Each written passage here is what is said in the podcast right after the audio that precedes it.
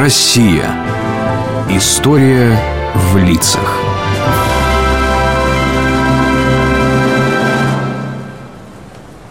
Вот видишь, Леш, эта улица называется Моросейка. Мы с тобой почти в центре столицы. А вон там, видишь, храм через дорогу? Ага, такой красный, небольшой Да, небольшой Там был давно один священник Довольно известный и необычный Чем же необычный? Да вот представь Кстати, его тоже звали Алексеем А фамилия Мечев Приходил он рано утром один в свою церковь Все там готовил Потом службу служил Сам пел, читал Все как полагается А в храме никого Никого? То есть людей нет? А так бывает? Ну да. Если верят люди в Бога слабо, то и в церковь мало кто ходит. А сюда вообще почти никто не заходил. И служил так Алексей Мечев целых восемь лет. Целых восемь лет? И поэтому прославился, как необычный такой? Прославился он как святой Уже после смерти. А когда жил, то постепенно люди пошли к нему в храм Даже стали очереди стоять к нему Чтобы хоть несколько минут поговорить с удивительным священником Что же произошло? Вот послушай, как это было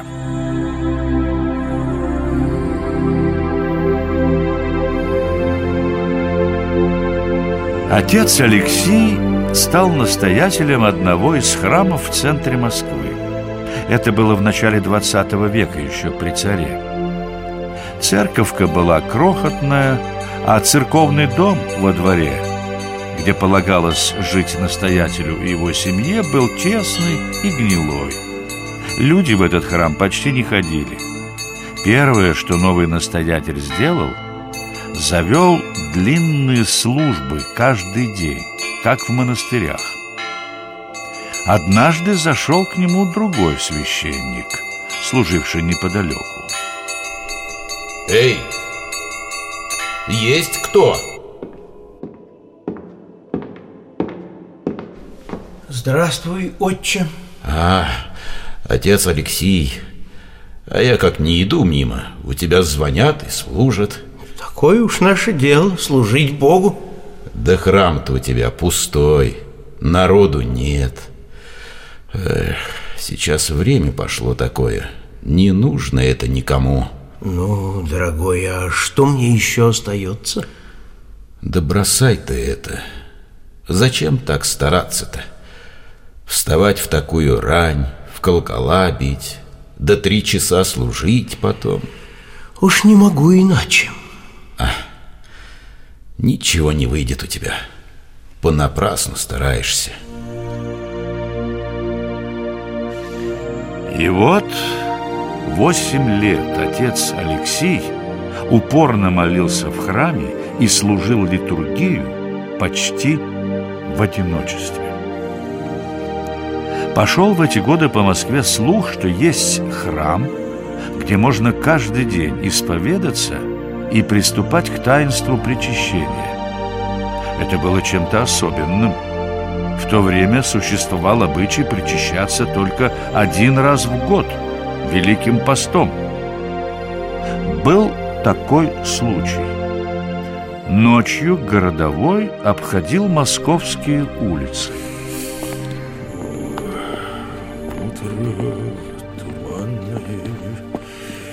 Утро седое. Ох, зябко как. Скорее бы солнышко взошло. О, это что это там на мосту, а? Эй, эй, эй, барышня, барышня, а ну постой! Пустите меня. Тихо, тихо, тихо, тихо. Ну что ты, что ты, милая, тут на мосту делаешь? Ты что, никак броситься хотела? Уйди. Уйди от меня. Оставь, отпусти. Зачем держишь? Не твое дело. Ну, ну, милая барышня, ну что ж ты, ну что ты, ну... Нет сил больше жить. Послушай-ка, Послушай-ка, не твори греха. Вот есть одно место. Вот в той стороне на Моросейке храм есть. Николай в Кленниках. Там батюшка Алексей. Вот он тебя встретит и утешит обязательно. А ты ему расскажи все, что у тебя на душе. Иди туда, иди туда прямо сейчас. Да еще и семи часов нет. А уж он там, там, будь уверена, барышня.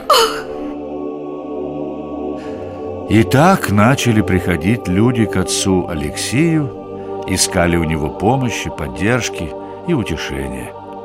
Никогда никому он не отказывал, всех выслушивал, сочувствовал, наставлял. Был он человеком простым, добрым, с открытым сердцем.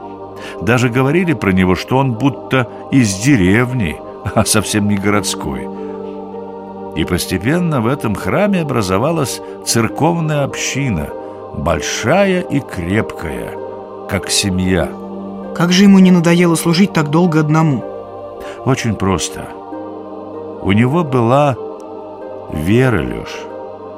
Твердая детская вера, как сам он говорил. Но настало время в жизни отца Алексея, когда и ему самому понадобилось утешение. После длительной и тяжелой болезни легких – умерла его супруга Анна. Алексей Мечев был в горе. В те дни его посетил отец Иоанн Кронштадтский, известный всей России пастырь из-под Санкт-Петербурга. Отец Иоанн, вы пришли разделить со мной мое горе. Не горе твое я пришел разделить, а радость. Тебя посетит Господь. Отче, где же эта радость? Сейчас ты в горе скорбишь о жене. Но посмотри, сколько людей сейчас в России, в твоей Москве, вокруг тебя потеряли близких. А сколько утратила веру? Ведь как трудно жить без веры, а сколько тягот у людей – кто тяжко согрешил, кто в беде, кто унывает. Но что же я могу сделать для них? Помоги им. Разгрузи их тяготы. С души человека сними тяжесть, это тебе под силу. Молитвой, словом, сердцем. Тогда и тебе самому будет легче, и твое горе уйдет. Думал я, что кое-что сделал за эти годы, а теперь понимаю, что ничего еще не сделал. Встреча эта не только утешила Алексея, но и открыла ему ясно путь служения людям. Таких подвижников иногда называют старцами. Они принимают у себя людей, наставляют их в духовной жизни и ободряют. Только обычно старцы живут в монастырях – Отец же Алексей стал старцем в миру.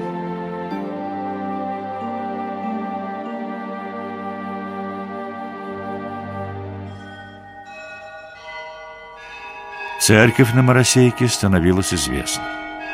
При храме была открыта иконописная школа, а в нижнем его этаже батюшка Алексей устроил приют для бездомных детей – Сюда к нему приходили многие со своими вопросами, нуждами и болью.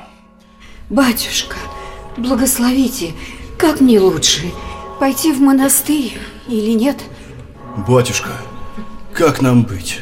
Жена занемогла. Отче, помогите.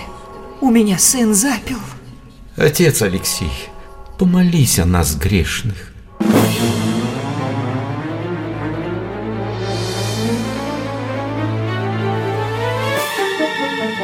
Прогремела революция 17 -го года. В стране шла гражданская война, царила разруха и голод. Храмы и монастыри стали закрывать, многих священников арестовывали. Община отца Алексея сплотилась. К нему переходили прихожане из закрытых храмов в Кремле.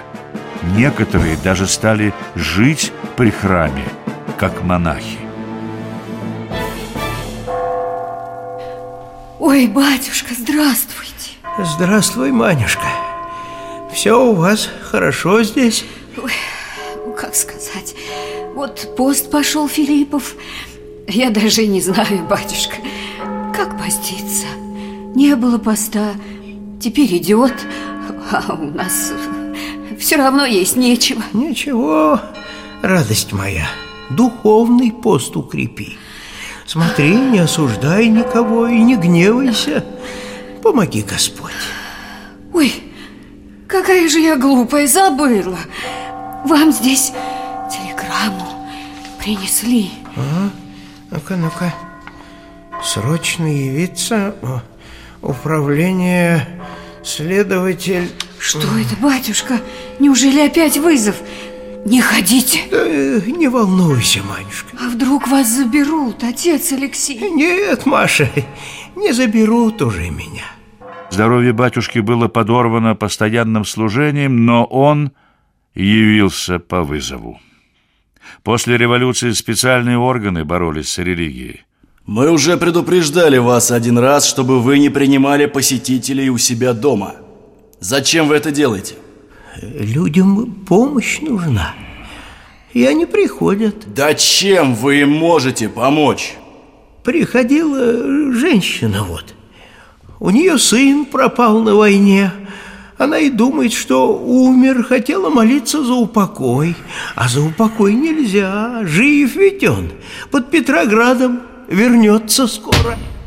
Да откуда ты знаешь? Откуда ты знаешь, что вообще под Петроградом? Тебе доносят шпионы?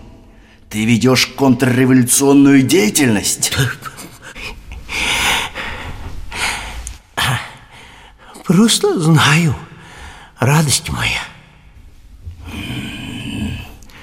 Старик уже из ума выжил.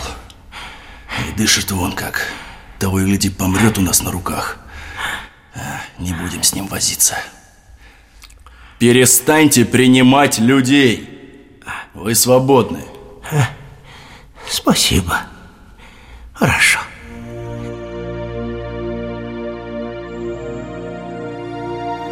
Его отпустили, не причинив вреда. Отец Алексей вернулся к себе, отслужил службу, попрощался со всеми близкими духовными чадами из общины и уехал в городок Верию, где у него был маленький домик. Там он вскоре и скончался.